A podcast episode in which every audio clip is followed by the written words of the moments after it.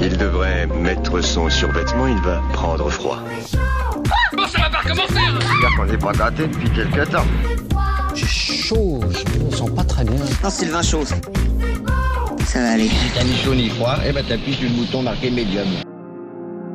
Bonjour et bienvenue dans H-Show. Cette semaine, on fait un retour sur euh, Star Wars, une discussion qui est euh, avec Pierre, qui est euh, entre autres mon frère, mais qui est surtout aussi un réalisateur de contenu de réalité virtuelle, et qui est un grand fan de Star Wars devant l'éternel, puisque nous avons tous les deux la même culture Star Wars. Et, euh, voilà, donc je suis content qu'on puisse parler de, Star Wars ensemble. Et euh, c'est la deuxième prise, parce que la première a été un peu foireuse, on a eu des bugs, et donc du coup on fait ça pour la deuxième fois. Voilà. Donc ce sera ouais, un, un- épisode à froid, à très froid, parce que on, va essayer de, de réchauffer en fait euh, notre enthousiasme, parce que en fait on avons fait un, un enregistrement d'une heure trente et on était assez passionnés. C'était juste euh, le lendemain de, de la vision. Euh, La et, première euh, vision pour toi et la deuxième pour moi. Voilà, c'était déjà une semaine et après c'est vrai qu'on en a, on, a- voilà, on essaie de, on a essayé de récupérer, de sauvegarder, de, de essayer de Et sauvegarder les- réparer, de et en fait euh, rien n'a pu, aucune donnée peut être récupérable. L'inform- ouais, L'informatique a ses mystères parfois que. Enfin, si c'était récupérable, mais bref, il y avait des- un écho, il y avait une. Il a mixé les deux fichiers euh, en un, et donc du coup, il y avait un écho, c'était extrêmement compliqué, c'était inécoutable, on va dire. C'est comme ça, pour être gentil. Donc voilà, et euh, bah écoute, déjà, quel est ton. Quel est ton avis, toi, sur. euh, déjà, on va partir sur un historique sur. C'est quoi Star Wars pour toi et euh, du coup pour nous, tu vois? Ouais, c'est ça. Donc on va faire, en fait, finalement, on va faire un résumé un peu, une synthèse de ce qu'on a dit. Euh, j'ai, voilà, je rappelé des choses qu'on avait, euh, des, les points essentiels. Mais c'est vrai que on a commencé la dernière fois, et puis là tu, tu me donnes une perche pour dire en fait que c'est vrai. Les films en fait sont un peu, la vision des films c'est un peu comme des performances en fait. Il y a toujours, euh, comment le dire? C'est-à-dire que même chaque vision de, de, de, de, de, savoir d'un film, d'ailleurs n'importe quel film euh, ou, ou œuvre d'art presque en fait, il y a toujours une sub- part de subjectivité, une expérience utilisateur, comme on dit justement en réalité virtuelle ou dans le jeu vidéo, qui est propre à chacun. Et ce fait subjectif, elle est extrêmement importante et dans la critique des films, la façon d'approcher le cinéma et euh, on, on, on évoque jamais ça et pour ce, voilà, cette saga, il y a toujours en fait euh, une, projection personnelle extrêmement importante. Surtout pour Star Wars, vu qu'en plus on l'a vu euh, petit, on l'a vu au milieu des années euh, 90, euh, enfin 90. On l'a découvert en VHS. En plus, on l'a découvert dans un ordre un peu particulier. Mm. Ça, on n'en avait pas parlé. Et euh, moi, je trouve que c'est important. Et c'est marrant parce que je discutais avec euh, Jérôme hier euh, de 24 FPS que j'ai rencontré. Et lui, pareil, on a eu, la- on a eu le même schéma. On a, vis- on a regardé dans un ordre différent. Enfin, on n'a pas regardé en 4, 5, 6, mais on a regardé à 4, 6, 5. Mm. Et en fait, c'est marrant parce que la, la composante du gros twist du 5, on, elle, elle était complètement euh, annihilée. Et en fait, au final, on s'en foutait. Et c'est ça qui est super bizarre, c'est que euh, je me dis, au final, euh, on l'a on l'a ingéré, on l'a digéré, mais pas comme si c'était quelque chose de ah merde, on a loupé un truc, parce que y a- la culture du, du spoiler n'était pas présente à l'époque. Le fait que euh, peut-être que peut-être en, en 80 quand le film est sorti, peut-être que c'était important, et qu'il y avait d'ailleurs dans le, le film, très bon film documentaire sur Netflix sur David Prowse, euh, où Lucas, enfin, qui jouait l'acteur de l'acteur physique, on va dire de Dark Vador, c'est pas l'acteur de voix, ni l'acteur, euh, le visage de Dark Vador dans Retour du Jedi, parce qu'il était, euh, il été coupé, il a une carrière assez particulière. Et euh, donc il, il y a eu tout un scandale à l'époque parce que euh, Lucas a cru qu'il y avait des fuites dans la presse disant que euh, Dark Vador était le père de, de Luke. Et du coup, Lucas en, est, euh, en a voulu à David Pro, c'est pour ça qu'il a enlevé son visage dans Retour de Jedi. Mais en même temps, moi je trouve que. Enfin, c'est vrai que c'était pas lui, c'était en fait un journaliste. euh, Et c'est un journaliste qui avait euh, menti. un, et- enfin, un assistant qui a donné les fuites à un journaliste, mais on l'a accusé à tort. on l'a accusé à tort. Et il l'a refusé. il a été refusé dans la, et on on l'a pas invité dans les conventions jusqu'à maintenant, en fait, et il fait pas partie du. du, l'univers Canon. de, euh, de enfin le premier univers canon de Star Wars. Et malheureusement il a pas une, une, une carrière folle qui fait qu'il a dû ramener niveau thune et donc du coup les, les conventions ça devait être quelque chose euh, ça, en fait, ouais, il- voilà, il- Billy Williams peut en parler euh, en parler plus longtemps que nous. Mais euh, et en fait ce, ce secret euh, et cette révélation au final vu que nous on, on l'a spoilé parce qu'on a vu le 6 avant le 5 ça nous a jamais enfin je sais pas toi mais moi ça m'a jamais euh, tourneboulé plus que ça quoi. En fait, en fait, tu mets le doigt sur quelque chose de, de, de, de, de, ben, de, de- l'idée où je, je veux explorer, c'est que finalement, on se rend compte, en fait, à travers ces, ces expériences qu'on on vit finalement une expérience. En fait. Enfin, de, des mots, les mots viennent plus en anglais. C'est-à-dire que euh, on se rend compte que finalement, la narration, les informations logiques liées au déplacement du personnage, leurs actions, les événements dramatiques, les enjeux, tout ça finalement sont juste une surface, une première couche qui sont importantes peut-être pour, dire, euh, voilà, une sorte de, pour le cerveau, pour trouver une sorte de cohérence, parce que bien sûr on essaie de trouver un lien. Finalement c'est un objet, il y a ces, finalement c'est des, pixels maintenant, mais c'est juste des, jeux de lumière de d'ombre à l'époque. Et, on, et si on, on montre un, un, un un film à la télévision, au cinéma, à un singe ou à n'importe quel animal, et il va pas répondre, il va pas, il va pas penser que ça c'est la réalité, quoi. Il va pas tout voir en fait que c'est un degré d'abstraction de la réalité, ça représente quelque chose euh, qui a du sens et tout ça. Donc, pour vous dire en fait que finalement l'expérience émotionnelle est plus importante que euh, Pas complètement. que que- qu'autre chose et que bah, la révélation que que c'est que je... alors j'espère que c'est pas too soon de dire que que le père que Davador c'est le père de Luc je sais pas si euh, On peut balancer le spoiler, je crois qu'il y a un peu. euh, ça fait quand même euh, quasiment 40 ans maintenant, en mai ça fera 40 ans que- qu'on en aura là. Voilà, et, et c'est pas grave parce que on se rend compte, même dans ces cultures de, spoiler, comme tu dis, hein, moi je, je zigzague à pas mal, mais la culture de spoiler, en fait, finalement, c'est ce jeu-là de tribu que j'ai vu un épisode avant et que je connais ces informations, donc il y a cette petite fierté, on va dire.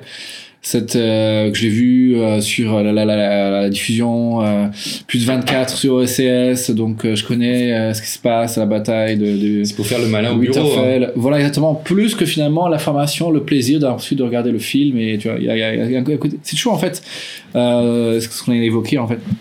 Il y a une côté, quand on regarde un film, qu'est-ce qu'on fait? En fait, on se rassemble, il y a un rituel collectif d'aller au cinéma, mais ensuite, les, les- les- la façon dont on réagit euh, émotionnellement et notre euh, degré d'engagement à, à ensuite à lire sur le film, à acheter des choses, à en parler, le nombre de...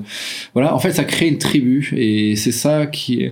Dans le cinéma, il y a eu peu d'exemples comme ça, de, de communautés extrêmement fortes de, autour euh, d'objets culturels qui, qui, qui a eu un impact comme ça. euh, Et d'ailleurs, je, je- je- moi je trouve que Star Trek a, a pompé cet esprit de Star Wars.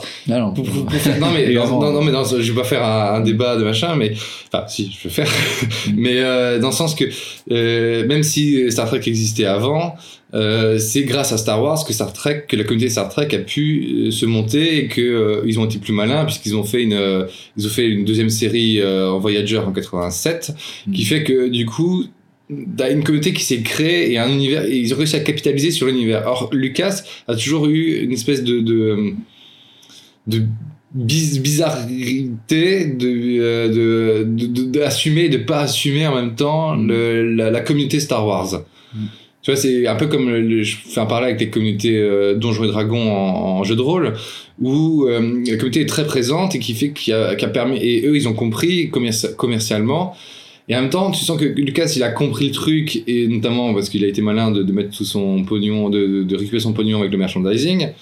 Et en même temps, il a jamais trop assumé puisque il a, fait toujours, il a fait un gros fuck à chaque fois aux communautés, notamment la, la prélogie, qui est un gros fuck à la communauté, mais qui maintenant, euh, rétrospectivement, après la, la post-logie, montre que ben, il, Lucas avait une vision, mais bon, ça, je pense qu'on en reviendra plus tard, mais qui avait toujours un rapport compliqué avec le fan. D'ailleurs, il y a le documentaire People versus George Lucas, Mm, mm. euh, que voilà, vous démerderez pour le trouver, euh, qui justement montre bien cet aspect d'amour-haine qu'il a avec la communauté. Et le problème, c'est le fardeau qu'il a. Euh, il s'est pas rendu compte du fardeau qui s'est mis et qu'il a jamais assumé ce côté-ci. Alors que maintenant, on a une tendance où les créateurs de, veulent créer une communauté. Game of Thrones en est l'exemple le plus précis. Et le plus euh, probant en fait de tout ça de ces dernières années. Enfin depuis euh, depuis le- la pause, enfin l'ère Netflix, j'ai envie de dire. En fait, si on se rapproche à l'espérance humaine, en fait, on peut le comparer à la ferveur qu'on a à l'expérience, euh, à la relation qu'on a avec un- une équipe de sport, quoi. Enfin, ça, être, clairement euh, complètement quoi. c'est- cette passion, ces couleurs, le fait de porter des t-shirts, d'appartenir à une tribu, de, euh, et qui lui-même, en fait, euh, l'expérience du sport, la relation de fan à une équipe, vient de la culture euh, tribale, de, de guerre, en fait. On a, De clan. de, de clan en fait exactement d'appartenir à quelque chose qui, qui rassure qui parce qu'on a toujours ce, ce besoin d'être euh, d'être euh, connecté en fait avec, avec les autres avec soi-même et et, et, euh, et en plus de ça on a euh, euh, alors dans le, cas de film alors je sais pas j'ai pas vu de comparaison de, de- par rapport à ça on balance, quelques idées mais euh, il y a quelque chose aussi euh, de transcendantal en sens de de mythe de soi en fait. On parce que c'est vrai qu'il faut euh, il faut le préciser aussi dans le contexte. On va peut-être parler évoquer un nouveau chapitre maintenant du cycle de conversation. C'est que euh, c'est le, le, le mythe du, monoforme, c'est-à-dire le mythe euh, des, du héros en 12 étapes. Et Lucas, un des premiers, euh, Lucas qui a été premier à, à tirer en fait son, son, son scénario dans le sens des, des, des nouvelles euh, euh, théories de dramaturgie euh, qu'a apporté Joseph Campbell en fait sur euh, c'est cette idée d'initiation, de, de, de quête en fait, de quête finalement que l'aventure est une sorte d'invitation à la quête euh, euh, intérieure en fait et le, le voyage extérieur est un miroir en fait d'un d'un parcours euh, initia- initiatique en fait pour savoir qui on est. Et c'est ça finalement qui hante euh, la réponse la, la question de, de de Star Wars et qui est d'ailleurs de, de, de la- l'appartenance et c'est des débats intéressants. Je trouve que finalement le, dans le 9 on peut en parler spécifiquement mais c'est la question au centre de, de, de l'œuvre en fait. Et c'est ce que pose Luc et c'est ça qui est en conflit. Où, où est euh, where does he fit? Je sais pas comment désolé. où est-ce qu'il euh, où il, essaie de trouver sa place ouais, dans le monde dans l'univers. ouais. voilà. Et il rêve qu'il va partir qu'il va être un grand héros et tout ça. Il découvre enfin non, il sait déjà que c'est un orphelin. Oui, mais et euh, il essaie de trouver sa place. un- en fait, au départ, c'est un pauvre fermier qui il sait qu'il est son parce qu'il l'appelle oncle Owen et euh, merde, je sais plus comment elle s'appelle la gonzesse, euh, la tante. Martha, je- Martha, je crois, Martha. Et pendant que tu fais une. Voilà. Pendant que euh, Pierre va chercher, va regarder ses pattes. Parce qu'il y a, avec euh, un show, on a toujours un, un truc avec la bouffe. Là, pour l'instant, on est en train de se faire à manger. Et, euh, mais bon, vous n'aurez pas de bruit de bouche. Cette fois-ci. Et euh, au départ, Luc est un fermier qui veut juste simplement bah, voyager. Il sait juste que son père, il sait qu'il est orphelin, il sait que, euh, il sait que son, son père est mort. Que il est, on sait même pas par rapport à sa mère. D'ailleurs, c'est très bizarre parce que euh, on sait, il sait que son père est mort. Il sait que son père a été un grand guerrier. Il le dit d'ailleurs à Ben dans, quand il le voit sur Tatooine euh, la première fois. Mm. Il sait que voilà, c'est son oncle et sa la tante. guerre qui des se- clones Ouais, la, la guerre noire, que je trouvais beaucoup plus. euh, je trouve euh, métaphoriquement et allégoriquement plus forte, guerre noire, que le mot euh, clone, Clone Wars. D'ailleurs, que j'ai mis longtemps d'ailleurs à comprendre que c'est la même chose. C'est pour ça que quand épisode 2 était sorti, euh, La guerre des clones, je comprenais pas pourquoi il parlait de guerre des clones hein, à l'époque, en 2002, euh, je crois en 2002. Et, en fait, Luc, lui, ce qu'il ce qu'il dit comme rêve, c'est juste d'être, de faire comme tous ses potes, devenir pilote d'astronef. Il a pas question de résistance. euh, Je sais pas s'il parle de résistance à, à l'époque, enfin dans le, dans le Nouvel Espoir. Je sais pas s'il le- s'il en parle, mais en tout cas, il veut faire comme ses potes qui sont qui partent à l'Ostroport et qui deviennent euh, qui pilotent des astronefs. Mm. Mettre ce vieux terme de astronef. et il veut qu'il- faire comme tout le monde en fait il a pas vraiment de désir à lui en fait il veut Non, juste il veut suivre, suivre ses potes. masse ouais, ouais. Ouais, il veut suivre ses potes. Ouais. Et euh, Ça, c'est un truc qui pas un dramatique, qui a pas tellement été, euh, je trouve, euh, trop développé et qui, est intéressant en fait, bah et, qui a pu être un arc narratif dans d'autres trucs, quoi. Bref, quoi, l'univers que- saga. enfin, Oui, clairement quoi. Après, je pense que le truc est tellement dense que, à mon avis, il s'est concentré sur le, le fait que il veut s'en sortir de sa condition de fermier, Mm. parce que c'est ils ont des, des moisture farms, donc des fermes d'humidité. On sait pas trop ce qu'ils collectent, euh, comment ils vivent, tu vois. on sait- Enfin, euh, je vois pas. euh, Enfin, on sait juste qu'ils collectent de l'humidité dans un pays qui est euh, dans une planète qui est sèche. Mm. Voilà. Fait, bon, en même temps, ça, ça exprime qu'il veut sortir de sa condition. En fait, il a une identité euh, qui le colle pas en fait à- littéralement à sa peau et il veut s'affranchir. En fait, il veut euh, transcender euh, le malheur, on va dire, la malédiction qu'il a, que les gens l'imposent, c'est-à-dire de sa euh, conditions sociologiques. En fait, euh, il est né dans cet endroit-là. Il a, il a, et là, il apprend finalement à devenir adulte, à, à créer, à choisir sa famille, en fait, à créer euh, sa propre vie, ça crée et à construire sa propre identité, en fait. Voilà. Oui, parce qu'en plus, ça, il est voilà, il- c'est quand même marrant qu'il parle pas du tout de sa mère en fait.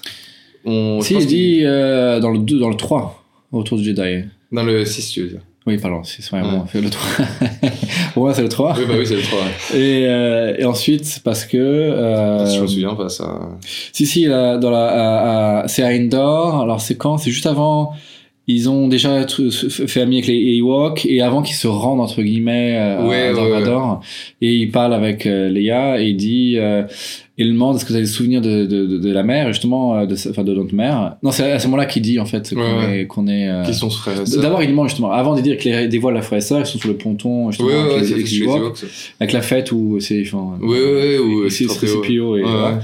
et il lui demande est-ce que tu as des souvenirs de, euh, Luke demande à Leia est-ce que des souvenirs de, ta mère? Et elle dit oui elle était très douce et très gentille j'ai connu euh, donc ça conflit euh, avec euh, Ouais, avec euh, l'épisode 3. parce qu'elle est morte euh, à la naissance ouais. moins 3 Ouais, moins 3. moins 1, moins 1, moins 1. moins 1 moins 0 quoi. Ouais, parce que Rogue One, c'est moins 0,5. Ouais.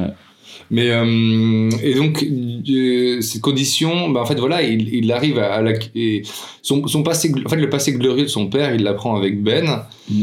Et du coup, il y a une espèce de, il, il sent qu'il y a quelque chose derrière, en fait. Que déjà mais après en fait ce qui est marrant c'est que tous les, les, deux autres personnages c'est pour ça que les arcs narratifs de Le- Leia et Han sont en fait très très puissants parce que Leia, c'est quelqu'un qui veut aussi s'affranchir de son entité de princesse, qui Oui. joue aussi le côté méta en fait, où c'est plus le d- damoiselle, damsel in distress ou une princesse à sauver, donc il joue aussi avec les codes qu'on connaît de, de, de, de ces histoires, euh, de contes de fées. Et en fait, euh, elle veut s'affranchir, euh, elle veut plus être vue comme une femme qui, qui, qui est faible et, et dépendante d'hommes qui l'aident à sauver, mais qui va, même si finalement c'est le cas, qui est dans- début, oui, mais dans après, mais après, ensuite il va devenir un général et, et, et, et un leader et, surpasser tout ça quoi. Et euh, le- notre cher euh, Han Solo, euh, lui aussi est en enjeu, on va dire identitaire, euh, puisque il, il veut pas justement, il a pas lui la- la- le désir inverse en fait de, de Luke, qui est de pas rejoindre une communauté en fait. Oui, lui, il veut solo, tout seul, quoi. Oui, solo. c'est solo. Et euh, qui est aussi une sorte d'appartenir à une communauté, mais qui est des gens qui veulent pas appartenir à une communauté et qui euh, a, a cette euh, comment dire, euh, est-ce qu'il a honte ou pas de son passé, comment dire non Ben, et- non, parce que non, il a, pour moi, il Parce assume que- complètement. Et justement, c'est, enfin, et le fameux flegme que Ford a réussi à mettre au personnage et que. euh, qui est vrai, véritable. ouais. qui est, oui, qui est fantastique, oui, et qui est véritable et euh, qu'on voit dans Indiana Jones. Mais et, parce que pour moi, la, la famille de Solo, c'est son père, c'est Chewbacca et sa mère, c'est le Faucon.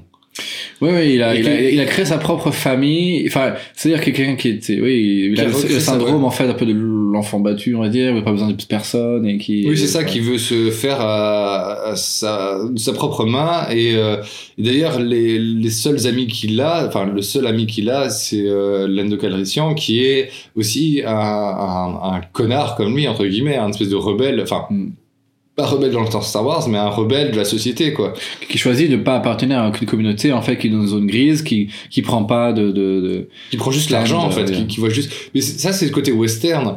Euh, Ford est vraiment un héros westernien euh, pur et dur, quoi. Il pourrait être dans un John Ford. euh, mais en où- fait il- il- c'est à dire qu'il il, il, euh, il- comment dire il explore des nouvelles contrées où il y a a pas de lois définies qui sont liées à la, à royauté dehors il a tout un Et c'est Clint Eastwood. Voilà. C'est- euh, mon nom est personne, quoi. c'est bah, ce personnage mythique des westerns qui, qui n'a pas de nom qui vient nulle part mon nom est personne. et qui, qui est l'américain, qui incarne le mythe américain parce que il arrive dans une nouvelle terre et comme les, les pauvres euh, paysans irlandais qui ont voilà qui ont vécu la famine euh, émigrent euh, ou italiens, la Calabre ou de Sicile, qui émigrent aux États-Unis, qui veulent se refaire une vie, qui vont dans une nouvelle conquête, enfin comment dire, les territoires de l'Ouest euh, où la frontière est de plus en plus repoussée et, euh, et, et se réinventent en fait euh, et se construisent leur propre identité, leur propre mythe avec des histoires. voilà. Et donc vous coupez ce, de cette, euh, on va dire, malédiction du vieux monde, entre guillemets, l'Europe, sous un contexte euh, euh, occidental, et qui est de, de, bah, du coup des, des familles, des dynasties, du lien du sang, de la Mhm. puissance. C'est pour ça qu'il est critique, c'est une princesse, quoi. Enfin, il est juste, oui. euh, euh, t'as le pouvoir parce que t'es juste né, parce que T'es tu juste né, t'as un nom, et c'est pour ça que t'es t'as- dans ta position là, t'as pas créé t'as ton, ta propre identité, tu t'es pas construit, quoi. t'as- Non, non, à l'inverse de Solo, quoi.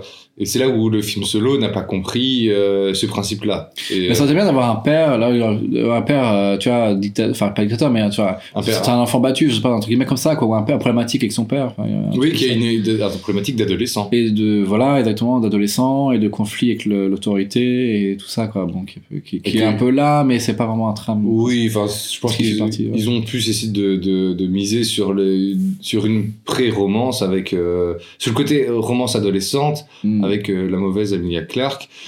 Mauvais casting. Dans, dans, ouais, tout très mauvais casting. Et, euh, mais elle, sa vie est un mauvais casting. Ça, Connor, mauvais casting, dans Terminator, c'est, c'est J'ai jamais osé voir Genesis. hein. Ouais. Ah bon, bref. Et, euh, mais donc, et donc, par rapport à, à, Star, à Star Wars, la postlogie, moi, ce qui, ce qui me manque vraiment dans cette finalité de cette postlogie, c'est que il n'y a pas des mythes qui sont créés. Je pense que c'est c'est juste, ça, ça nous a juste rassurés. Mm. Et c'est moi le gros problème que j'ai par rapport à la, la prélogie, qui justement, on a beaucoup, on peut dire énormément de choses pour la prélogie, mais Lucas a pour lui une vision.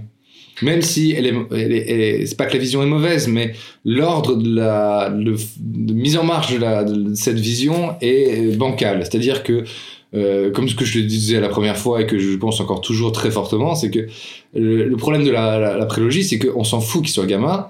Euh, on Ouais. veut juste, on, on veut une histoire d'amour qui tienne la route, qui fasse que, euh, que ce que soit puissant, et on veut voir Dark Vador au travail. Mm. Et ça, on a, on a eu ni l'un ni l'autre, et Mm. euh, on a eu pire. On a eu euh, l'épisode 1. Non, mais il a repris des codes de, la, de biopic, en fait, qui est du, du euh, comment dire, des origines, ensuite, euh, deuxième chapitre, euh, The Rise, et troisième chapitre, The Fall.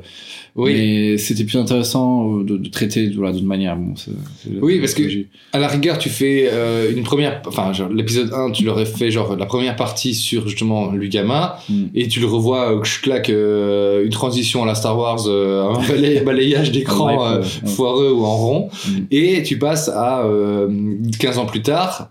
Et du coup, là, il y a une rencontre avec Padmé. C'était très, enfin, Portman est très bien. Les, les acteurs Ouais, sont très ça, bien. franchement, Palmé et, et Obi-Wan, c'est c'est les. Et les euh, ouais, ils sont très bien, surtout qu'en plus, ils les a vraiment assis dans leur carrière américaine. Euh, c'est pas les seuls de... qui ont rebondi, là. Ouais. Qui- qui ont... Parce que Hayden Christensen... Mais c'est la malédiction Star Wars, hein. c'est Hayden Christensen, euh, Mark Ouais. Hamill, euh, c'est le même combat, quoi. Mais en fait, c'est ça qui est intéressant, et je pense euh, l'autre qui jouerait, elle va, elle va faire la même truc, euh, la même carrière, quoi. Le- merde, le solo faire. Non, euh, celle qui joue euh, Ray. Ray- ah oui, Ray, pour moi, Ray... Euh, très mauvais choix. Je j'aime pas, j'ai pas d'empathie avec elle. Euh, C'est très difficile. Ah, écoute, euh, Étrangement, mais c'est vraiment, plus, plus j'y pense, plus moi, elle m'a laissé indifférente sur le 7, le 8 m'a laissé aussi moyennement indifférent, mais le 9, je me dis, ah ok, parce que tu sens que Abrams a compris qu'il faut qu'il la mette en avant.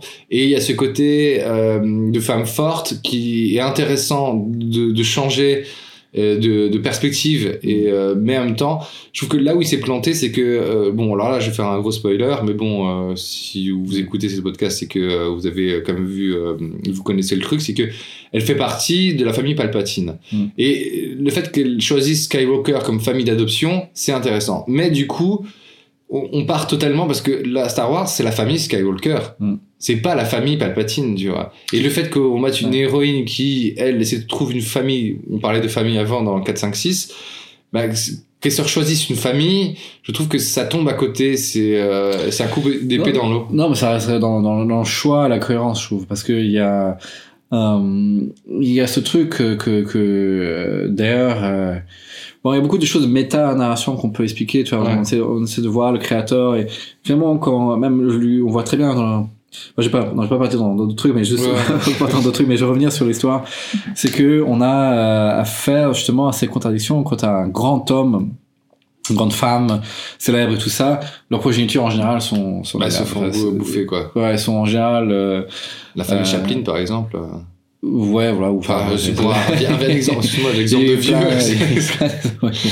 on est mieux, enfin, comme il y a. Voilà, bref, vous comprenez un peu où on va en venir, c'est que cette truc, euh, voilà, bah, c'est une contradiction. que- Bah, évidemment, qu'est-ce qui fait qui est, qu'est-ce qui fait la, comment, je sais pas, la grâce, ou peut-être ça, j'en sais rien. La grâce, la transcendance, en fait. Qu'est-ce qui fait qu'on peut changer les, le monde et qu'on peut dé- dépasser soi-même, ses conditions? Est-ce que c'est la, la puissance du sang, en fait? Euh, est-ce que c'est cet amour du sang? Euh, est-ce que c'est lié, est-ce que c'est, est-ce que cette grandeur est liée, au sang? Et sachant qu'on, qu'on, en tant qu'humanité, en fait, on s'affranchit, ça fait comme peut-être deux- 200 ans qu'on a enfin euh, on se débarrasse petit à petit de l'idée de réauté, de cette puissance que qu'on a des, des, des, élites, des hommes, des femmes qui sont supérieurs, des familles euh, à, d'autres hommes en fait, et, euh, et on s'affranchit que on est égaux et tout ça, et qu'on peut, euh, on garde une liberté, une individu- on met l'individualité au centre en fait de notre société et qu'on puisse en fait prendre des choix qui, euh, euh, comment dire, euh, euh, individuels en fait et qui euh, euh, balayent, qui peut- le, les, les, les poids en fait du passé, le poids de notre appartenance euh, familiale. Ce que Johnson a essayé de faire à la fin du 8 avec le gamin qui, tend, qui prend le balai par la force. Parce que ça, c'est problématique dans le Jedi, en fait, c'est que les, les- la force, et alors, bon, il s'est un peu pris les pieds dans, dans le, il a voulu se débarrasser un peu de ça, mais dans la, la première trilogie, en fait, euh, il, euh, c'est très élitiste, en fait. Ah, c'est super, mais Et c'est une religion euh, où on, est, on touche par la grâce et en fait et c'est divine, euh, ouais. et c'est très random. Alors il est un peu maladroit parce que bon la sœur Leia, bon, c'était pas trop en parler. Enfin finalement ils en parlent à quelques lignes du dialogue, mais finalement Leia n'a pas non plus cette euh, cette force. La force. peu- Ce qu'ils ont réussi de faire, quoi. ce qu'ils ont essayé de faire, et je trouve mal réussi ouais, ouais. dans la 8, et beaucoup plus dans la 8 et un peu dans la 9, parce que tu sentais justement que Abraham, il était un peu, euh, il l'avait un peu dans le cul, euh, avec le, avec la 9, quoi. Bah, il a, qu'il a- il a essayé les, simple, les, les deux trois plans qui sont géniaux du 9 des, des moments comme ça du 9 en fait c'est le 9 c'est un peu comme un, un on va zigzag parce qu'en fait c'est pas, c'est pas tellement un épisode de- c'est plus un épisode d'analyse de décortiquage euh, mais c'est pas vraiment un review du film mais il y a des euh, donc les passages où tu te rends compte que Luc a essayé de, de euh, d'entraîner quoi de d'enseigner Ouais, et ça, c'est le force, meilleur euh, moment de l'épisode 9. c'est des vraies chutes c'est pas C'est le, c'est des, ouais, c'est des, c'est vraiment, c'est, euh, pour moi, c'est le truc qui te fait te dire, pourquoi c'est ça qu'on voulait voir. Voilà, c'est ça qu'on voulait enfin voir. qu'on voulait voir Et c'est ça qu'on voulait voir. Et même la photo, elle est nickel. C'est-à-dire, c'est juste un moment où, quand Ray rejoint le ghost de Luke sur euh, l'île de Luke, euh, j'allais dire en Irlande, euh, mais c'est dans tu sais, la planète Ouais. euh, où Oui, qu'ils ont tourné en Irlande. c'est Ouais. pour ça. Et euh, où en fait, elle, elle se pose là-bas pour un peu parce qu'elle fait sa crise d'adolescence. Mm. En gros, c'est ça. Et, et donc du coup, Luke raconte que justement, il a entraîné Leia et euh, et c'est juste dingue, quoi. C'est juste dingue de voir ces passages où la photo est juste magnifique, Ouais. où tu vois juste le, le replacement des visages qui est mis sur des d'autres acteurs où ils ont euh, qu'ils ont repris justement de, de chute du euh, l'épisode euh, 6. Putain, et rien que ça en deux secondes, c'est juste un combat la, sabre laser, euh, Ouais. non, un entraînement laser de. Ouais. Un truc ça qui ressemble à Endor. En fait, pour dire que du coup, on a affaire euh, avec une religion. En fait, ça ça change selon les trilogies. La première, c'était élitiste. euh, c'est un miracle. euh, c'est c'est. Alors bon, je vais pas rentrer vraiment dans les détails d'analyse. Euh, je suis pas, enfin moins équipé. Enfin, enfin, je suis équipé, mais en termes de, de connaissances, mais juste que je sais pas vraiment ce que Lucas vient, tout ça. Mais il y a une certaine spiritualité qui est en fait Mais euh, extrêmement mondaine, élitiste. Voilà, il y a un côté Royal, de. un côté royal euh, qui, est- qui est très gênant. C'est un mix, j'ai l'impression, entre le côté bouddhiste sur la philosophie et la, et la philosophie zen, Mm.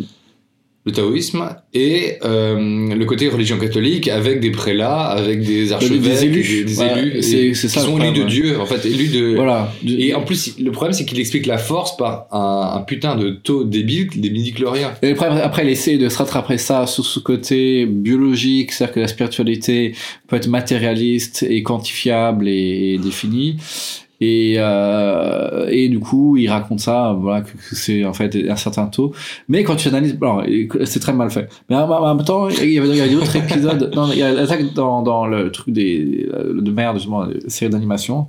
Ah, j'ai pas osé voir ça. Euh, non, ils en parlent que en fait que c'est intéressant. Mais j'ai plus les détails en détail. Que finalement c'est plus intéressant que la, la manière qu'on nous se présentait la, la, l'épisode premier, euh, où il raconte que c'est une sorte de presque une race extraterrestre, on va dire microscopique. Enfin, je sais pas si c'est le bon terme. Et ça, c'est peut-être intéressant qu'ils vivent, sont tellement puissants qu'ils vivent à Mais tout petit, enfin, qu'ils vivent infiniment petit et qui prennent le contrôle de la matière. Mais c'est, je, je pense que j'interprète un petit peu quoi. Ouais, mais c'est- marrant ce que tu dis parce que j'ai vu des rumeurs, euh, souvent, souvent tu vois des, des, des, trucs, euh, des clickbait euh, où tu te fais avoir, où euh, c'était genre Lucas, qu'est-ce que Lucas avait prévu euh, euh, Ouais, voilà. de traitement de.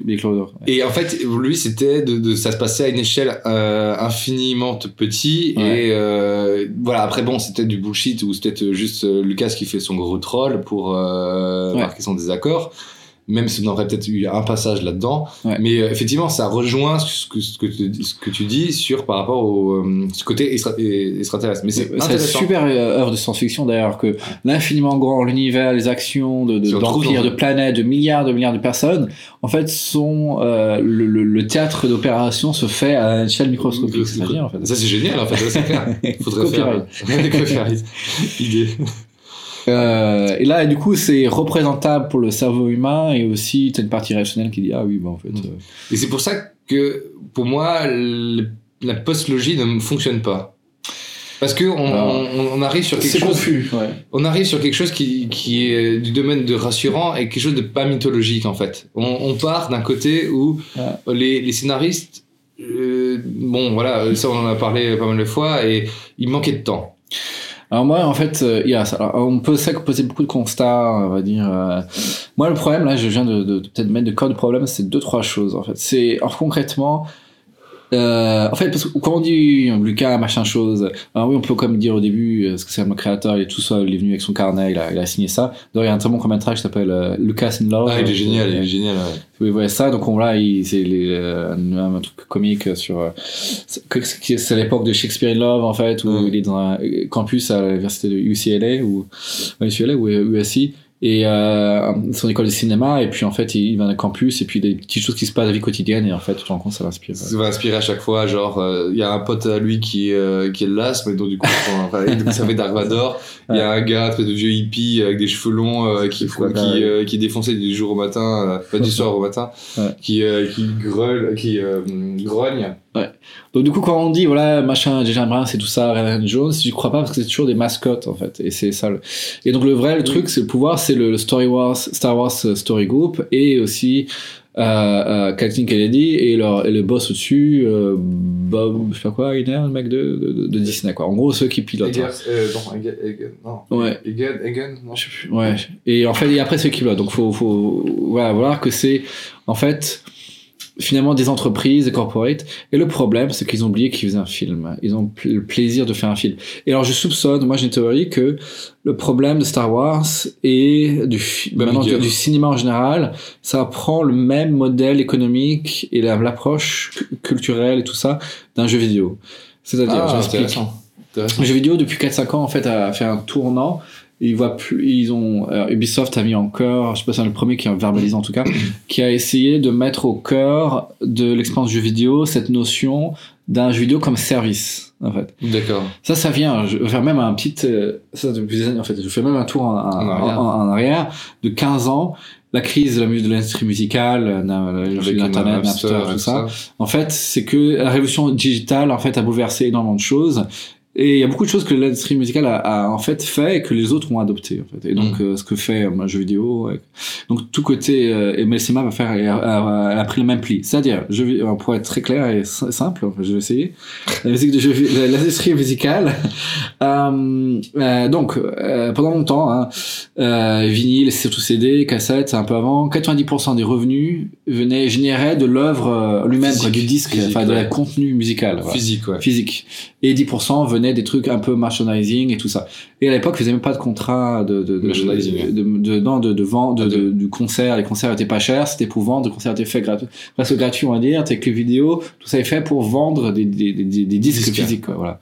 Des objets. Le euh, Napster, peer-to-peer a changé tout ça.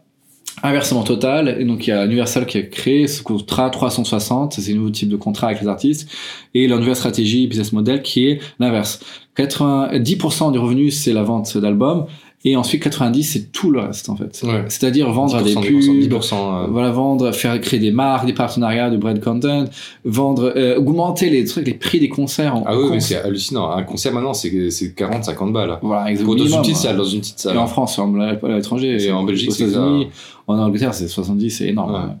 Et ah, et là, ils arrogent l'expérience lumière, vidéo, machin chose, euh, pour justifier ce prix-là. Et euh, ce qui fait qu'au début, on était les, les premiers, sur- je sais pas quelle année, mais Radiohead, Madonna, ils ont euh, sorti leur album euh, gratuitement sur Internet. Mm. euh, c'est génial, ils ont vraiment euh, Ils ont des- compris. euh, non, ils ont, enfin, ils ont, ouais, c'est génial, ces artistes, ils sont, ils sont généreux, ils sont sympas. En fait, non, c'était un coup marketing pour qu'on en parle. On, on en parle toujours d'ailleurs 15 ans après. Et c'était, et leur prix de, et donc les, les, les, les- leur prix d'étiquette de, de concert ont constamment augmenté, C'est ouais. un pognon énorme parce que finalement, c'est l'inverse, c'est la musique qui est gratuite, qui est un, app- un appel d'air euh, pour aller, pour voir aller au concert. physiquement nous-mêmes se déplacer pour aller euh, assister à l'expérience parce que maintenant je pense voilà, que on parle d'expérience C'est exactement ça. Ouais. Exactement ça. Donc quand on parle c'est exactement ça que les gens vendent. Les jeux vidéo, c'est pareil. On a que, que le, euh, en fait, le, le- comme les prix aussi de développement, fabrication de jeux vidéo ont augmenté considérable à cause des, de la puissance de calcul de génération. Donc il faut maintenant des, des 600 personnes minimum en fait à temps plein, 3-4 ans pour euh, faire un jeu vidéo parce ouais. que les graphismes sont tellement demandants et c'est tellement voilà que euh, une course à, à résolution euh, euh, tout ça que euh, les prix ont augmenté donc du coup la fabrication centaines de millions de dollars euh, minimum, minimum et il faut du coup euh, quand on vise un projet il faut que ce soit faut que ça marche quoi. on peut Oui, pas oui. se permettre de se planter De se planter, ouais. donc du coup, il y a ce phénomène euh, Ubisoft, Assassin's Creed, qui, qui n'en peut plus de faire. La... T'as trouvé une recette. T'en as tu- 15 tu- 000, euh, tu sais plus où on, tu fais en bouffe quoi. Voilà, t'en bouffes et tu crées en fait un lore, tu crées tout un univers 360 visuel, le, le- euh, et tu, tu crées en fait. euh, bah, Fortnite l'a très bien compris. Tu même tu donnes le jeu gratuitement. Et mais c'est le jeu le plus rentable du monde parce que du coup et, et, skins, et voilà, des skins cosmétiques, euh, des- beaucoup de coups de micro-transactions. Tu crées tout un voilà, une culture autour du cosplay, des e-sports. Tu crées en fait tout un univers et tous ces événements rapportent énormément d'argent. Et tu quand t'es créateur, tu signes ces contrats-là pas seulement pour l'objet culturel que tu vends, l'objet que tu vas euh, que les gens consomment, mais en fait toute l'expérience, les gens veulent ce truc-là. Donc Star Wars, c'est là la même chose. quoi. Ils ont oublié qu'ils faisaient un film et ils veulent créer des phénomènes, ils veulent contrôler euh, des phénomènes culturels. Ils essayent. Euh, et des fois c'est le backlash parce que du coup euh, t'as tout le l'esprit fan qui des, des forums qui sont derrière quoi qui, qui créent un contre marketing mais Et le problème c'est que les fans sont, ce sont des vieux, on est des vieux et issus d'une génération qui n'a pas connu ça. On est, on est des, voilà, Ouais. en gros euh, maintenant les. Bah, ils ont créé ça, ils ont créé ça, mais par la passion, quoi. Ils ont créé ce phénomène de l'expérience euh, ultime, Oui, sans côté marketing, enfin sans, sans que Non, ça soit contrôlé. C'était pas créer des clubs de Star Wars dans des villes, la créer des 501e Légion par exemple. des festivals, quoi. La 501e Légion, Oui. c'est les, les cosplayers, euh, enfin cosplayers. J'aime pas Qui- le qui terme. pour, R2, euh, qui, qui, qui, Non, R2. Non, c'est ceux, non, non, c'est ceux qui font les, euh, qui portent les costumes de Star Wars et qui font, euh, qui font des conventions, qui font des actions bénéfiques, euh, donc qui vont se mettre avec des, genre pour à l'hôpital avec les gamins qui sont malades, des choses comme ça, qui vont Voilà. faire des, euh, qui représentent l'univers de Star Wars de façon physique. C'est spontané, c'est authentique. euh, Et c'est une, une c'est des assos et c'est des trucs qui ne gagnent pas d'argent avec ça, quoi. Mm. Puis s'ils en gagnent, ils doivent, enfin, c'est sans but lucratif, donc du coup, euh, ils, ils leur, ils leur mettent euh, quelque part, quoi, dans les, dans les costumes. Et, euh, Mais bref, c'est quelque chose, tu vois, où la communauté, et pour moi, c'est que des personnes issues d'un univers non enfin, analogique. Enfin, J'aime bien situer toujours la différence entre analogique et digital. Et, et maintenant, voilà, le, le, stan, euh, le, le fan de Star Wars, maintenant, bah, s'il avait euh, 13 ans en 77, euh, maintenant il a, euh, voilà, il a, il a, il a, il a 50, 60 ans, il arrive tout doucement à soixantaine. Et c'est des gens qui ont pris le pli d'acheter les choses, qui physiquement gardent les choses, qui, euh, voilà, je garde en mémoire, enfin, là j'ai en mémoire mon, un de mes meilleurs amis euh, au mon travail qui, lui justement, bah, lui a découvert Star Wars au Mm. cinéma et qui avait euh, 10, 10, 13 ans, tu vois. Et qui justement suit encore et qui est, le cœur même du fan de Star Wars. Et c'est là où je pense que euh, Star Wars est compliqué et surtout sur la prélogie où Lucas a voulu redonner la part belle à l'enfance ce qui est euh, avec l'épisode 1 le plus euh, enfin l'exemple le plus frappant. Et c'est là où il a, rectifié le tir sur le 2 et 3 enfin il a essayé de rectifier le tir. C'est que justement Star Wars a échappé et a échappé à sa génération c'est-à-dire que c'est pas quelque chose qui chaque génération tous les 30 ans en gros euh, tous les 15 ans, euh, 15-20 ans, euh, rechange de génération et évolue, mais on reste bloqué sur une période en fait. Mm. C'est la nostalgie du c'était mieux avant, tu vois. C'est le fait que tu restes bloqué à euh, ta période bénie où tout se passait bien dans ta vie, Bah, bah, t'essayes de, de, de, de, revivre les mêmes, les mêmes sensations. que tu as vécu Que t'as eu, quand tu étais peux pas, gamin. Et tu peux pas. Mais, euh, et du coup, tu, quand on s'attendait en 99, quand le premier est sorti, euh, l'épisode 1, on s'attendait à, à se dire, bon bah voilà, il y a quelque chose de, de plus mature. Mm. Parce que forcément, les mecs qui ont, euh, qui ont 10 ans, bah, ils ont euh, 20 ans plus tard, ils ont 30, ils ont, euh, 30 ans. Ouais.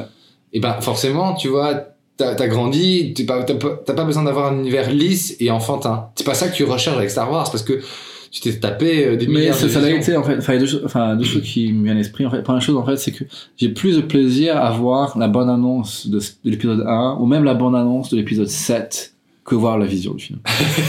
Mais c'est ça le problème maintenant. Mais comme on a regardé, t'as regardé euh, le- la bande-annonce euh, juste là avant qu'on lance le, podcast. plus envie Mais je t'avoue que rien que la musique, sur Ouais. les- l'effet de machin, Je préfère voir ça que le film. Ouais. tu dis ah putain ouais. Et moi je l'entendais juste, euh, je l'entendais, je le voyais, je voyais pas ce que tu regardais et rien qu'en l'entendant, j'avais pas des, des, des- de la chair de poule, mais j'étais quand même, je disais putain ouais. Et d'ailleurs, je reviens, je enfin d'avancer sur l'épisode 9. Moi j'ai deux moments. Il y a deux moments. Il y a un moment où j'ai eu de la chair de poule et même à la deuxième vision, c'est Mm. quand euh, il y a Lando Calrissian qui vient avec le faucon et t'as tous les vaisseaux qui sont Ouais, derrière lui. Absolument. Et j'ai vraiment eu la chair de poule les deux fois quoi. Ouais. Les Ouais. deux Moi fois. aussi, j'ai un moment voir la bonne annonce. C'est, c'est... Et tu te dis putain mais et en fait et après tu vois ce qu'ils en font. Ça en fait mais c'est du caca quoi. La bataille est très très très Ah, putain, Même le dans le chevaux 7, sur un dans le 7 destroyer. a été torché trop facile. Il faudrait que je revoie le 7. ça fait- J'ai pas vu depuis En fait, il vient à la télévision, il a là, bref, il filme, il fait des gros plans. Il sait filmer des gros plans, il sait pas filmer les, Des plans larges, non, effectivement. les trajectoires, des lieux, des espaces. Non, Non, non, il est. Euh, et d'ailleurs, c'est marrant. ouais. C'est marrant parce que je- hier, quand je, je parlais avec euh, Jérôme de 24 FPS, à un moment, on parlait de Mel Gibson et je mélange, je mélange toujours deux films Mel Gibson dans les années euh, 90. C'est euh, Complot. L'homme sans visage. Ah euh, tu vois, quand il est ouais. brûlé, et euh, ah, j'ai oublié le, le truc où il est dans le, dans, le, dans le passé, dans les années 30, et puis il va dans le futur, tu vois, il va dans années- Forever Young. Forever Young. Mm. Et en fait, et en regardant, en oubliant le nom comme là maintenant, euh, comme quoi ça veut pas rentrer, je regarde euh, qui euh, qui a fait le film, euh, Thomas Miner, et qui a écrit le film, c'est J.J. Abrams. Ah ouais. Et j'ai halluciné, j'ai fait putain. ah bref, ouais, c'était l'encartade. Mais euh, et là où justement le problème de l'épisode de la post-logie, c'est qu'il y a une histoire de, on, on, on rassure. Ouais. C'est ce que Kennedy Et a voulu faire. ces- Ces gars ils sont rendus, euh, ok, on va, on va pas faire un de travers, on va se rassurer. Ça, ça, quand tu joues à des jeux vidéo, on te rebalance euh, FIFA, enfin, Ah FIFA, Call of euh, Duty, tous ces, ces cultures-là, quoi, de, de Assassin's Creed, tous ces trucs-là, en fait, qui marchent, et ça marche, et les gens continuent à y aller, ils Mais continuent pourquoi à se C'est rassurer. ça qui me rend Parce qu'ils c'est sont communauté, parce que c'est l'expérience Star Wars, comme je te dis. C'est pas seulement, faut pas voir avec uniquement l'objectif du film, parce que nous on le voit, parce Oui, que oui, nous oui. on a cette culture du cinéma, mais quand on dans la jeune génération ou autre, en fait, ils ont l'expérience Star Wars et ils vont jouer aux jeux vidéo Star Wars, ils vont jouer, ils vont mettre, tu vois ce que je veux dire, ils vont, ils vont mettre le filtre Snapchat, ils vont le mettre, ils vont acheter le tout- skin, tout le skin autour. Fortnite, euh, tu vois, comme quand, Ouais, de Star Wars, euh, quand euh, Avengers est sorti, il y avait le, la, vous pouvez contrôler. Thanos, euh, Ouais. et tout le monde se, se, se paluchait. Euh, ah mais c'est ça, c'était l'auto-onanisme hein, sur le fait d'avoir euh, de choper euh, Mm. Thanos euh, sur Fortnite. Et moi, ça me fait peur. Enfin, je fais mon vieux con, hein, franchement. Et ça me fait peur parce que justement, l'objet cinématographique ne devient plus un objet cinématographique, mais un devient il est mort, le cinéma est mort. un cinéma. Le énorme. c- cinéma est mort, euh, Bah, Corsel essaie de le faire revivre avec il est mort, avec la télécommande, il est mort. Non, que moi, au final, c'est. Je tape encore une fois sur Netflix et j'arrête pas de le taper ces, ces derniers temps, mais pour moi, c'est qu'il y a. J'ai plus l'impression. Le problème des films de Netflix, c'est pas qu'ils fassent des films, au contraire, c'est génial parce que du coup, d'ailleurs, c'est South le Park- téléfilm. hein. Et voilà, ce sont des, des téléfilms. Mm. Et parce que justement, euh, comme ce que tu m'avais dit, ça m'avait marqué, hein, que apparemment il y a des directives pour les réals de faire des gros plans parce que les gens regardent ça. Les gens, Oui. déjà, c'est horrible de Ah, dire ça, mais les, les gens regardent ça sur un téléphone comme un con dans un trajet de bus, Mm. en, en blablacar, enfin en Ouibus, tu vois, faut, faut- faut C'est faire le- le- la culture baraquier au sens large. vrai. Oui, mais c'est vrai ça. Et la culture de masse. Et qui fait que les gens regardent sur leur putain de téléphone Ouais. un film Et moi, ça ne viendrait jamais à l'idée de regarder. Mais jamais Tu vois, je- je- j'ose j'ose monter la voix. Jamais. Jamais de regarder un film, même pour passer le temps. Jamais. Déjà, je regarde pas un film pour passer le temps. Mm. Pour, sur mon téléphone, tu vois. Jamais de la vie.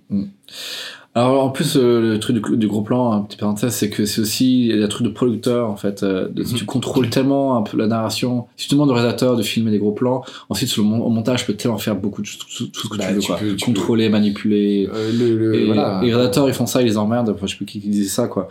Plus William Friedkin ou autre filmaient, ils, ils évitaient de filmer les gros plans justement, des plans larges, des plans pour, euh, pour éviter de. pour avoir contrôlé sa narration, son film et son histoire, pour ensuite euh, au montage et t'as plus le choix C'est que, ce que que, euh, une vision quoi. C'est ce, que- c'est Kirchner avait fait euh, à Lucas, euh, il avait fait euh, le coup. C'est qu'en fait, vu que Lucas était en Angleterre euh, pour euh, avec les effets spéciaux, ou Ouais. aux États-Unis, c'était aux États-Unis, euh, en Californie pour les effets spéciaux, et que Kirchner était euh, en Angleterre à filmer Star Wars épisode 5. Kirchner, bah, il a fait son découpage, tu vois. Lucas, lui, c'est euh, le mec de télé où il a cinq caméras qui tournent et après il dit je fais mon film au montage. Comme il était tellement traumatisé par euh, épisode 4 où ils ont, ils ont pris toutes les chutes, il s'est dit après, moi je, je suis peinard, je filme à, 5, à 3-4 caméras et après je fais tout mon découpage et tout mon, euh, mon film au montage. Et Kirchner, il a, il a baisé Lucas parce que Lucas a dû monter le film comme ce que Kirchner a filmé. Et qui est le meilleur. Et qui est le meilleur justement parce qu'il y a, euh, parce que Kirchner pour moi, euh, Et du Jedi, en fait, il est mal filmé. En fait, il y a des scènes. ah, c'est Richard moche, Marquand, euh, c'est une catastrophe. Hein. Le, c'est la scène justement où il se, fait, il, se- il se rend, Lucas, euh, le, le Luc, euh, il est, à- il est sur le ponton de avec Darvador à Endor avant de Ah prendre oui, la oui, c'est moche, le background, faut regarder le background. Ah non, non, non, et c'est catastrophe. Puis même les axes, ils sont pas beaux. Enfin, je veux dire, t'as, le choix des axes n'est pas beau. Et du Ah, coup, la lumière, la lumière ouais. se empathie parce que le- là aussi, dans euh, Kirchner, il y a un vrai travail de, photo, de direction photo. Mm. Sur le 5. Or, après, ce sont juste des, des, des douches de lumière. Mm. On se croirait en studio, quoi. Alors que euh, dans le 5, t'as pas ça du tout, quoi. Ouais. T'as des, t'as des par son, t'as le, le, le faucon, il est euh, hyper dark, en fait. Ah ouais. T'as des trucs, qui- t'as, t'as des coins qui sont pas éclairés, quoi. Mais, euh, neuf, et puis voilà, puis par rapport au- à la postologie, moi voilà, la première fois, j'avais beaucoup tapé sur Ryan Johnson, et c'est vrai que, euh, pas que je reviens sur ce que je pense de Ryan Johnson, parce que pour moi, et il l'a prouvé encore récemment avec euh, Knives Out, c'est que voilà, Johnson est un troll, et c'est vrai que ce que tu me dis, effectivement, un, réalisateur n'est pas tout, enfin surtout aux États-Unis, un réalisateur n'est pas tout. Et du coup, il y a l'équipe derrière. Et, euh, et grâce à la conversation qu'on a eue l'autre fois, euh, ça me fait bien comprendre ça, que il est pas, euh, que justement il y a une direction. Mais en même temps, tu vois qu'ils ont essayé, parce qu'effectivement le, le deuxième d'une trilogie, c'est toujours celui qui casse plus, qui essaie de partir dans une autre direction. Et je trouve que le fait de, de partir sur la mythologie, sur le fait que la résistance, déjà j'aime pas ce mot de résistance, Que c'est des rebelles euh, et que la résistance maintenant parce que c'est les officiels vu que euh, le, la, c'est la nouvelle république Ouais, ça c'est politiquement justement, c'est ça le gros problème de la postologie et, et les, les avantages de la prélogie. Ouais, c'est. Enfin, je voulais non non non et tout ce que je disais, je disais c'est que euh, là en, en moment on en, on en parlait mais ça aurait été tellement génial que l'empereur pouvait venir revenir mais en, en, en cliffhanger de la fin du, du 8 Oui, oui, ça, c'est, on se rend compte en fait euh, qu'à un moment les choses sont contrôlées, mais il n'y a pas beaucoup de temps et, et ils ont manqué beaucoup de, de cohérence et de vision.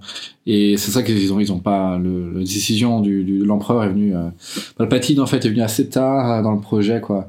Oui, et, c'est là en fait où il y a tout le, le problème de la construction du monde qui, qui n'est pas du tout. Euh, enfin, c'est ça que la, la politique en fait, ou qui est- est euh, c'est pas, il est beaucoup manquante, alors que Lucas a mis cet accent-là et que finalement je trouve qu'il y a des choses qui sont bien dans la prélogie, mais la postologie, en fait, on sait- on n'a pas du tout de, de substance, de, de, d'informations euh, sur la, la, la Nouvelle République, sur pour comment ils ont arrivé, comment ils, comment ils se sont écrasés, enfin comment ils ont, ils ont, ils ont foiré, que le, le premier ordre est venu. ouais.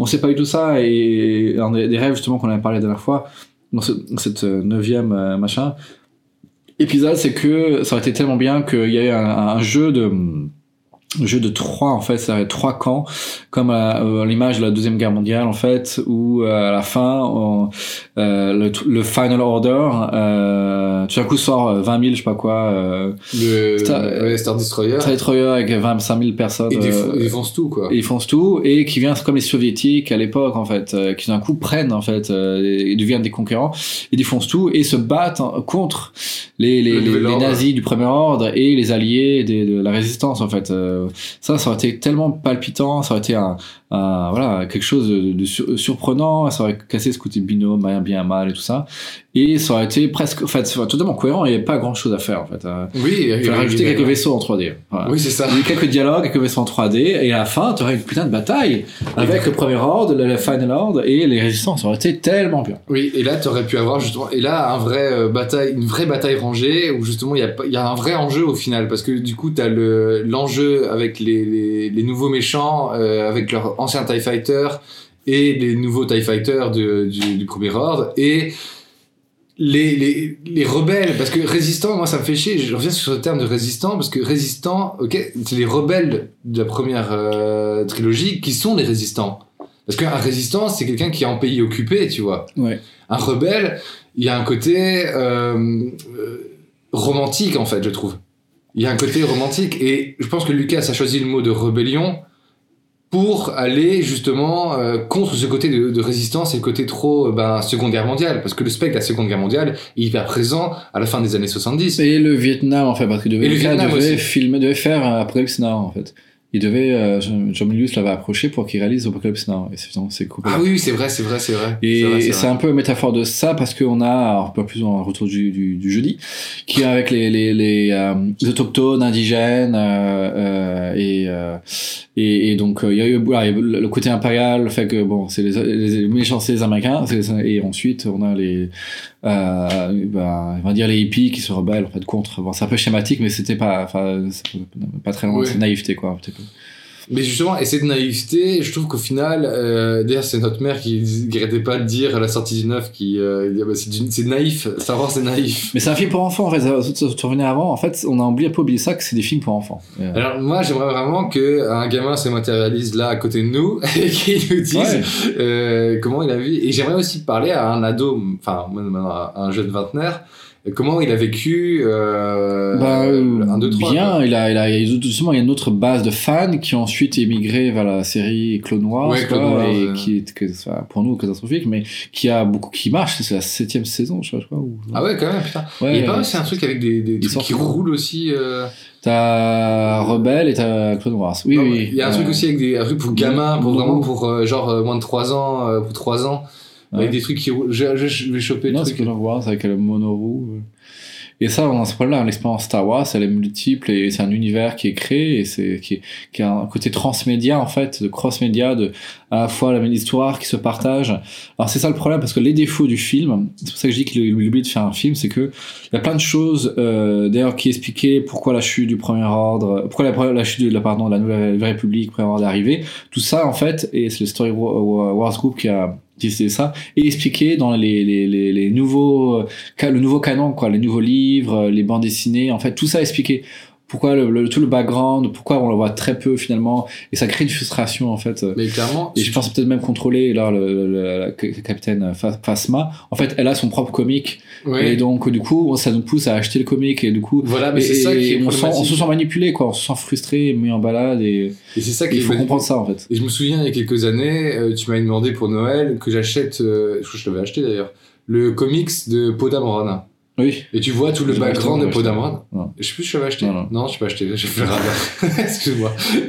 je, Non. je te le retrouverai. et de Mais mourir en plus ouais Et je suis pas sûr. Et moi, ce c'est ça qui me rend dingue. Alors, euh, tu vois, quand il y a eu l'univers étendu de Star Wars à partir des années 80, il partait de ce qui était existant pour l'agrémenter, l'augmenter, en fait. c'était authentique c'était juste sincère c'était tout c'était euh, D'ailleurs, j'ai euh, j'ai commencé à Ouais. choper euh, petit à petit là euh, le, le nouvel ordre Jedi, donc la, la suite euh, officielle de l'ancienne euh, l'ancien univers étendu. Donc je vais me mettre à lire ça et euh, Donc ouais, en résumé, enfin pas résumé, mais juste pour euh, recentrer sur le 9, l'épisode, l'expérience de l'épisode, c'est que C'est un steak frites euh, avec euh, des frites qui sont mieux, mieux faites que d'autres frites. Enfin, c'est c'est pas que c'est un mauvais film, franchement. C'est franchement c'est pas quelque chose de. Non, le 9 est. Il est un peu bâclé. Voilà. Il est un peu brouillon, pas brouillon, mais c'est un premier premier jet en fait. On sent que c'était euh, Et puis c'est. c'est un peu brut quoi. Parce que je trouve que moi, le, le film euh, commence. Il y a des moments où ça va bien. La,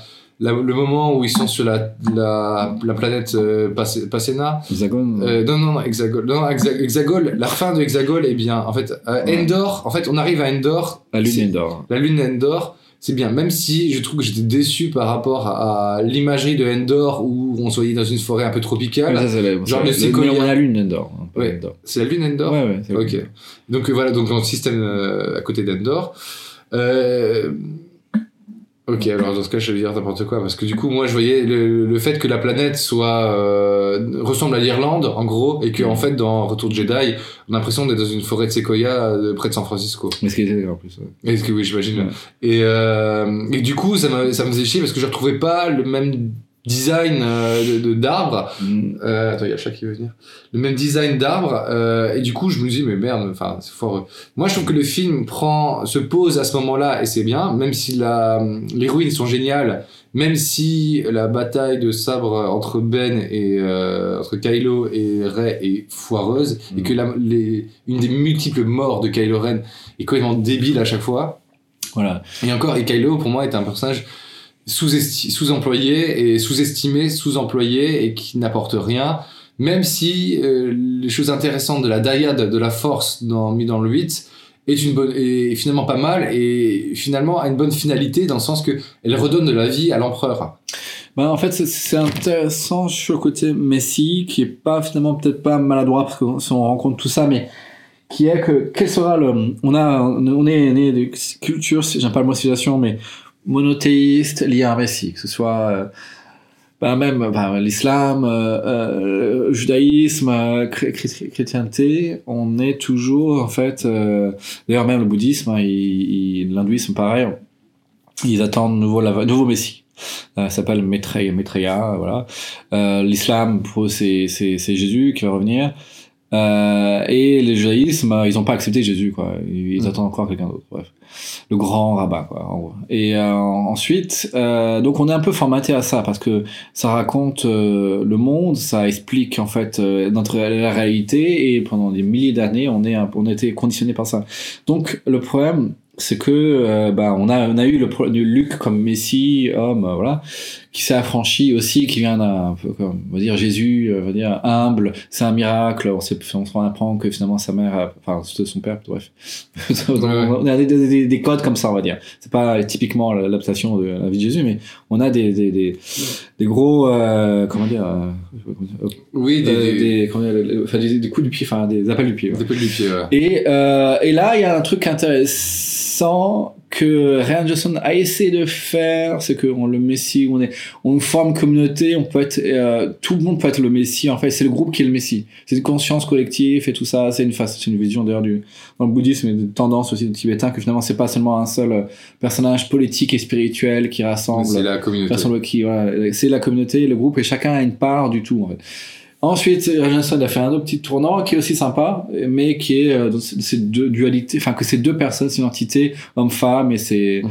Ling le Yang, et, et qui, qui c'est le, le bien de, de- a besoin d'être euh, un peu dans le mal, et le, le mal a besoin d'être dans le bien. Mm. Donc je sais pas Voilà. si- s'il est vraiment au courant de ce qu'il fait, mais il y a quelque chose qui est dans cet ordre-là, en fait. Et que c'est les deux, finalement, je trouve intéressant. Il y a cet vrai moment cinématique, justement, que je suis pas contre. Les gens n'aiment pas ce côté que quand il est euh, dans le 9 où il vole son collier, et à la fin il donne un, Rêve donne un sabre laser. C'est quand même, un- franchement, cinématiquement parlant, quelque chose qui est fort, qui est cohérent dans l'univers Oui, de la ça, moi, force. ça marchait, ça marchait, ça marchait. Et ça, c'est quand même un des moments quand rétrospectivement, si je revois, je, je, je, plus d'attention. Je pense que c'est une, une excellente idée. Je pense que c'est évident qu'elle soit Palpatine et que ce soit sa, sa famille, rationnellement parlant. Dans le film, quand tu regardes le film, c'est un peu une grosse pilule qui est mal à, qui mal à passer. passé. Parce qu'il y a tellement de choses qui sont pas dites, cohérentes, amenées, c'est maladroit. Il n'y a pas beaucoup de temps, c'est très tranché. Enfin, on a, on a- besoin de, de, de, de- de deuxième partie, quoi, que le film devait. Et je veux aussi donc euh, soulever un point, parce qu'on en avait parlé la dernière fois. que le problème aussi que notre des dernier morts foireuses, euh, ouais, des morts foireuses. Il y a deux trois points aussi parce que euh, on a un fait d'affaire tout nouveau à ce côté cartoon euh, que c'est pas grave, euh, on meurt. Oui, il y a ça pas de sexualité, il y a pas de mort. Il y a pas vraiment de violence, il y a pas vraiment de sexualité, il y a pas de blessure. On est dans Tom et Jerry en fait. Euh, dans- dans- on est toujours dans cette. euh, Bibi Bibi et le coyote, quoi. Ouais, C'est, euh, ouais.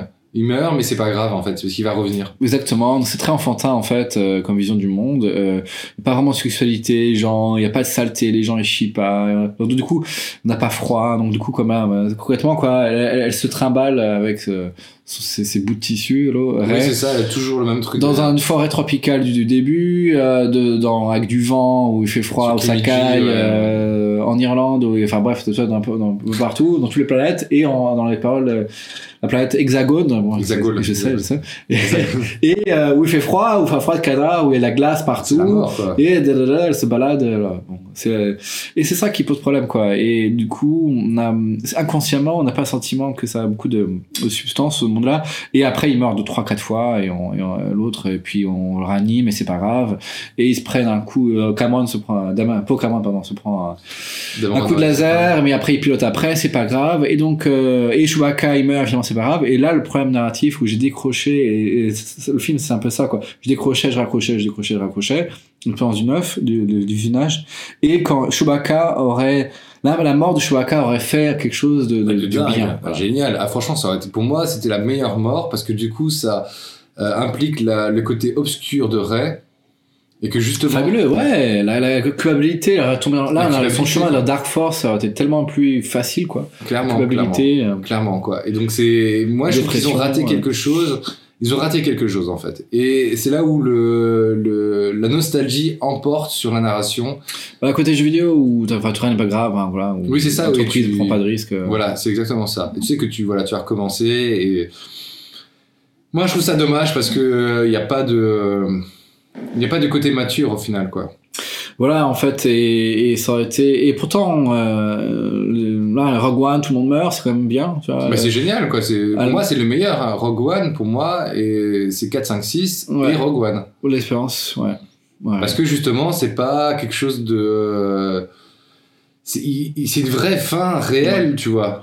Ouais, et euh, il y a des, un enjeu, il y a une panique, il y a une- un suspense, du suspens. Ouais, voilà, je suspends. des suspens euh, Et, euh, et c'était quoi les, les derniers points que tu voulais donc, encore euh, aborder ouais, donc, euh, ouais, donc, dommage que donc pour moi, je, je, je voulais juste décrocher parce que enfin décrocher parce que quand quand on, finalement on retrouve que c'est bref que c'est pas Chewbacca est, est pas mort du coup on bah j'ai l'impression que s'il était mort je- tout était possible on, on, on aurait été dans un terrain inconnu et quand fait qu'il revienne ça a décroché parce que du coup ça ça a perdu mon respect on va dire et qui est revenu avec les deux trois points.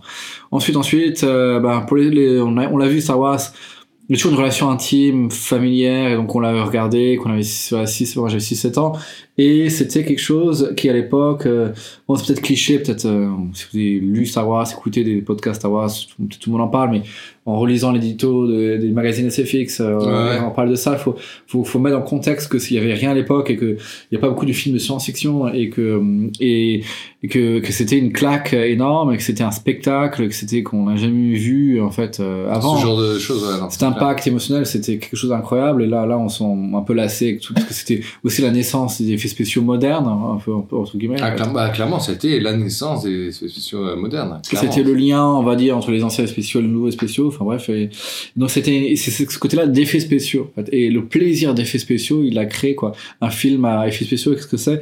C'est un film tout d'un coup où tout est possible, où la, la magie qui transcende les lois, les lois de la nature, où l'imagination se, se cristallise.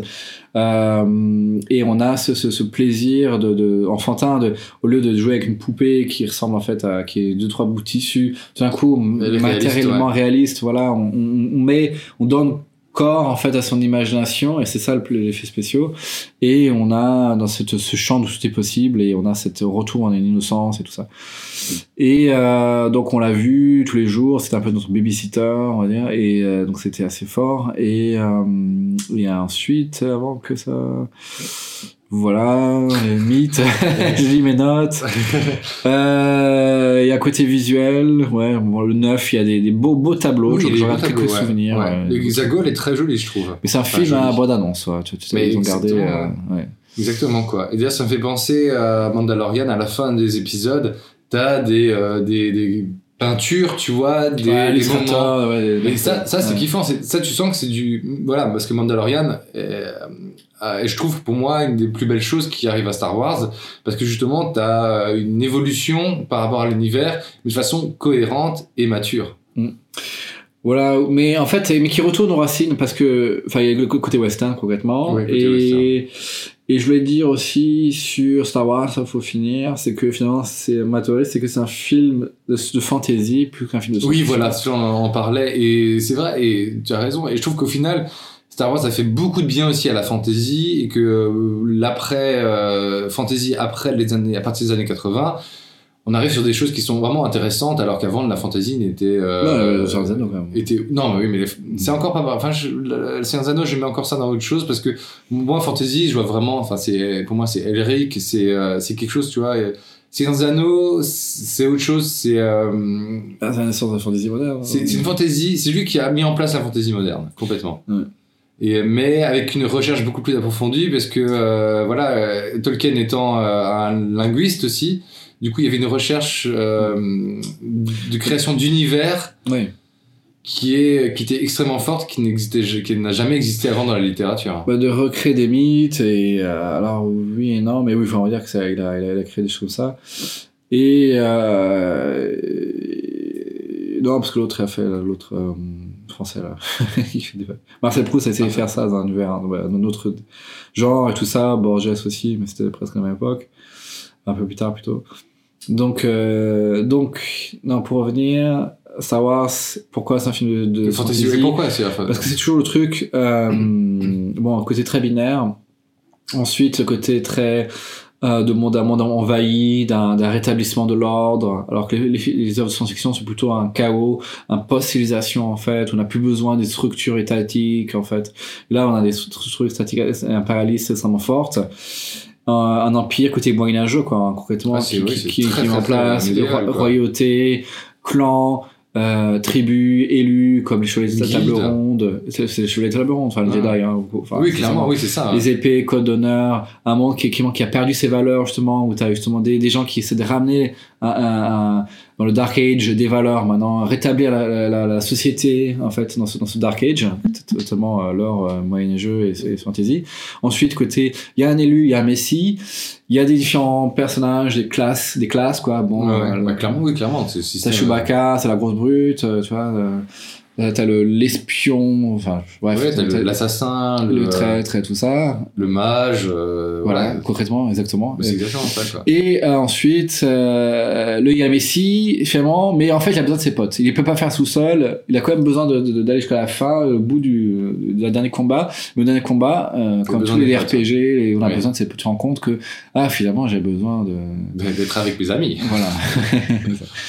et, euh, et un monde aussi un peu asexué, d'ailleurs. alors que- Ah oui, clairement, oui. Le, le- alors que la science-fiction, ça, tu peux, voilà, tu peux faire euh, amour avec des extraterrestres, et tout, même Star Trek, hein, on parle de ça. Oui, ou complètement. L'interespèce. euh, Voilà, et t'as Star Trek, t'as un monde post-étatique, t'as plus besoin d'argent, post. euh, Oui, clairement, il y a Scarcity, une, plus besoin de pauvreté. utopie. euh, oui. et puis- il y a plus d'argent, alors que c'est un film. Oui, non, exactement, ouais. C'est. Nouvelle frontière, euh, nouvelle civilisation, euh, bref. Donc voilà, et donc et, Game of Thrones, c'est plutôt un film de science-fiction parce que justement ça trouble, euh, bref. Il y a, oui, il y a un côté, le côté chaotique. Et le un moral qui, est un questionné. euh, déclin, ouais. un moral qui est questionné où on peut euh, euh, vivre dans un monde avec ses propres codes euh, parce que c'est un monde multi euh, on va dire facette Forme, multi oui. Multimorphe. multimorphe dans le même, au au sein d'un même royaume et euh, donc voilà pour finir c'est beaucoup Oui, c'est beaucoup. Je suis désolé, on speed un peu parce que là, du coup, le timing, on est un peu limite. et- on est parti sur d'autres choses quand même. Oui, on est parti sur pas mal d'autres choses. Et, euh, mais en tout cas, je trouve que. Voilà, au final, on, on est rassuré. Enfin, moi, je, je me sens rassuré, mais c'est pas ça que j'attendais. Et au final, j'ai- j'ai- Mm. je suis désappointé et euh, j'ai pu, tu vois, la- les mêmes attentes. euh, J'étais pas excité comme je l'étais à l'épisode 7. Je- L'épisode 8 a- m'a coupé l'herbe sous le pied. Et je suis allé vraiment, bon, je suis allé le deuxième jour de la sortie, mais j'ai pas été, euh, j'étais pas en excitation, j'étais pas en me disant, ah tiens, c'est le dernier Star Wars, c'est le dernier Star Wars, tu vois, en me disant. Non. Et euh, non, parce que je sais que je vais encore Et- en et cette rareté qui, qui, a- qui s'est perdue, quoi. Et Oui, Je voilà. sais qu'on va en bouffer après. Ouais, mais même, ce qui, même moi, ça m'aurait pas dérangé d'en bouffer tout le temps, tu vois. Mais si c'est bien fait. Mais euh, ouais, enfin, donc ils prennent et c'est c'est la culture de pas prendre de risques et c'est c'est vraiment côté jeu vidéo. Et c'est pour ça que pourquoi Mandalorian, bon, Mandalorian il a marché, je sais pas pourquoi, mais bon en tout cas il a marché. Mandalorian? Ouais, parce que c'est c'est de nouveaux personnages et peut-être il y a eu- Parce qu'il arrive avec une, un vent de nous. Pour moi, et Mandalorian fonctionne parce que c'est c'est précis. C'est sur Ouais. des objectifs précis, C'est simple, euh, c'est western. c'est pas enfantin en fait, c'est ça. Et c'est pas C'est enfantin. un des premiers. Rogue One aussi, c'est les... pourquoi on les aime parce que parce que euh, ceux-là pourquoi ils marchent pas parce que c'est un film de... en gros c'est Twilight euh, Star Wars. Ouais. Ah ouais, les récits Ouais. coming of age, euh, tu Ouais, vois, bah young ouais. adult euh, littérature. Ouais. quoi. Et Rogue One est mature parce que nous, on- parce que c'est des œuvres plus matures. Voilà, c'est ça. Et je pense que c'est là où. Pour- pour- Enfin, pour les, pour les.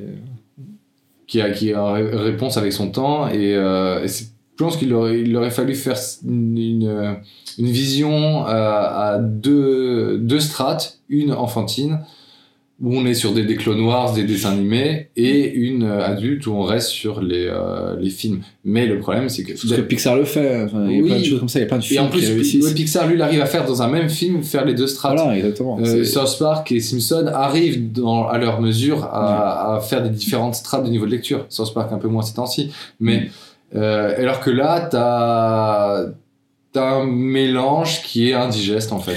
Ben voilà, c'est super héroïsé hein, en fait. hein, concrètement, faut, faut, faut, faut, faut dire, faut Oui, pas le mot. oui, mais on, on héroïse le, le- au chausse-pied. Oui, mais vois, on, oui, on, on, a, on, a, on, a- on perd son identité justement. On a, on a, on a rajouté des choses, on a parasité euh, Le truc quoi. un truc.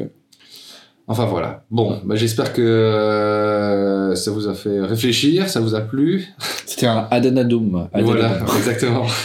Un jour, épisode spécial. euh, Voilà. Qui en attendant la partie 2 de Comme One, analyse. voilà, entre le 1 et le 2. Voilà, entre qui nous, notre euh, qui en attendant la partie 2 qui va venir euh, à mon avis d'ici quelques quelques jours, euh, la deuxième partie d'analyse de, de Star Wars avec avec Lionel.